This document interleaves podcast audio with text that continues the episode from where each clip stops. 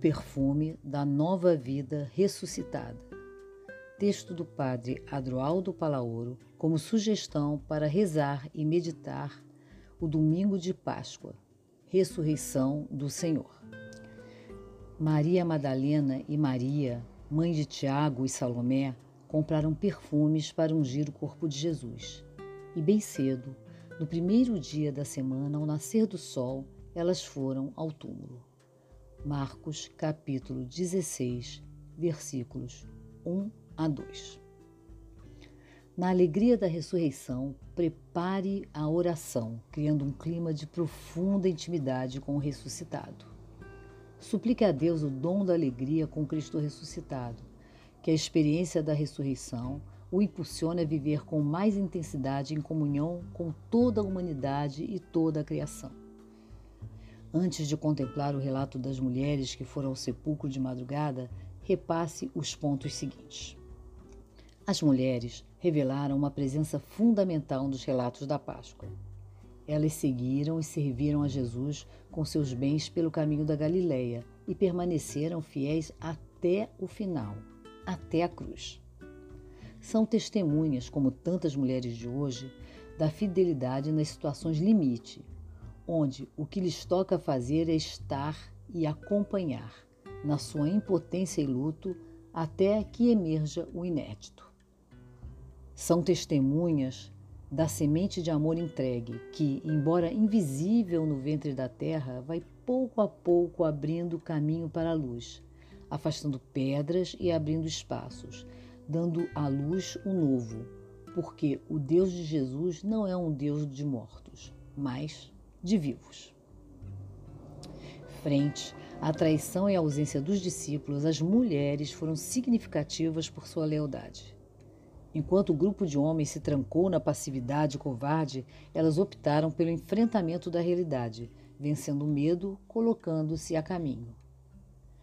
Das mulheres que foram ao sepulcro na manhã de Páscoa levando perfumes, podemos aprender sua capacidade de enfrentar os acontecimentos com sabedoria e audácia.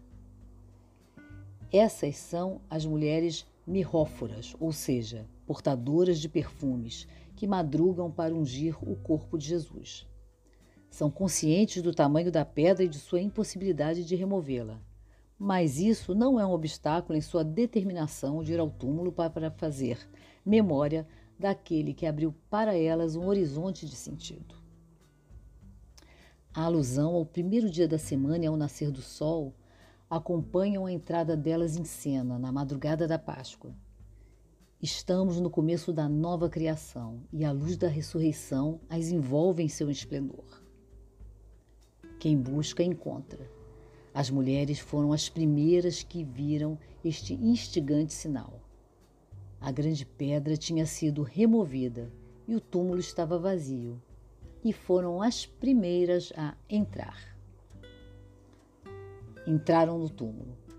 Esta foi a experiência das discípulas de Jesus, ou seja, entraram no mistério que Deus realizou com sua vigília de amor. Não se pode fazer a experiência da Páscoa sem entrar no mistério. As mulheres aprenderam uma lição inesquecível. É inútil buscar Jesus no lugar da morte. O cenário da morte carece de respostas. A busca deverá ser feita no espaço onde se desenvolve a vida. As mulheres entendem que corresponde a elas tomar a iniciativa e tirar da covardia o grupo de discípulos, transmitindo um encargo a todos os que abandonaram Jesus, e em especial a quem chegou a renegá-lo. Dizei a seus discípulos e a Pedro, conforme de, citado no versículo 7.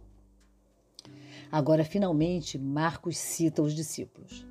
Através das mulheres, eles receberão o encargo de Jesus. Elas se converteram em mensageiras de boa notícia.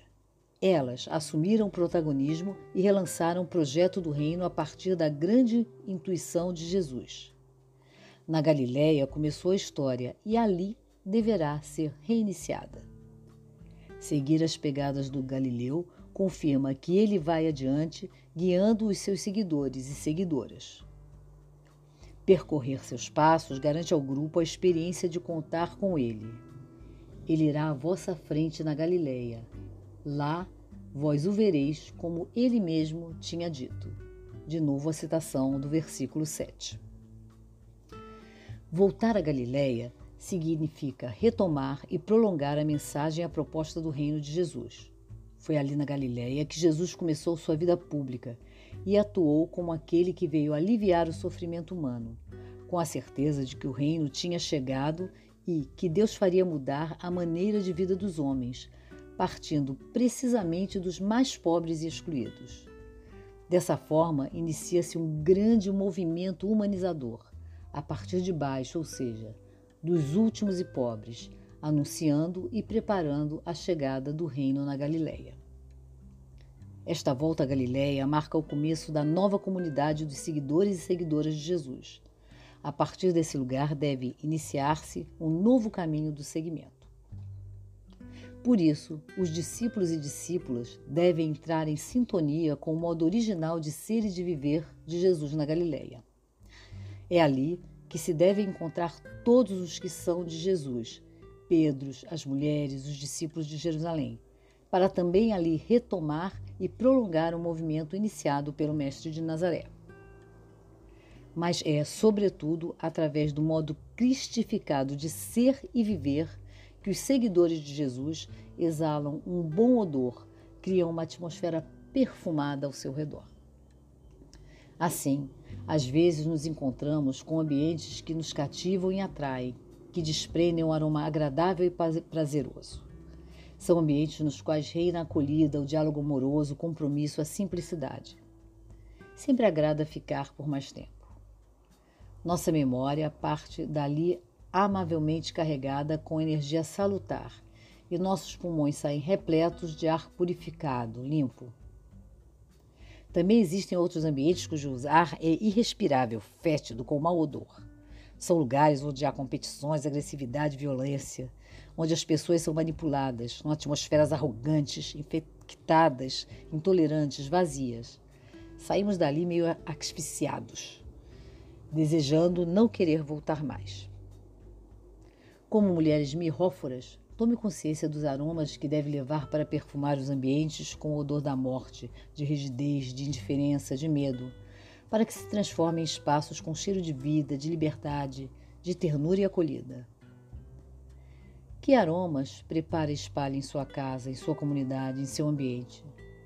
Diante do ressuscitado, faça um profundo colóquio expressando toda a sua alegria e seu desejo de viver intensamente em favor da vida de todos registre e dê nome aos sentimentos de consolação. Mensagem final. Todos nós, cristãos, fomos ungidos com o óleo santo do batismo. Fomos besuntados e massageados com um bálsamo cristificante. Por isso, trazemos a força sanadora do perfume de Cristo para sermos presença diferenciadas em lugares que cheiram a morte e poder manifestar a beleza da vida cristã com a qualidade do nosso aroma.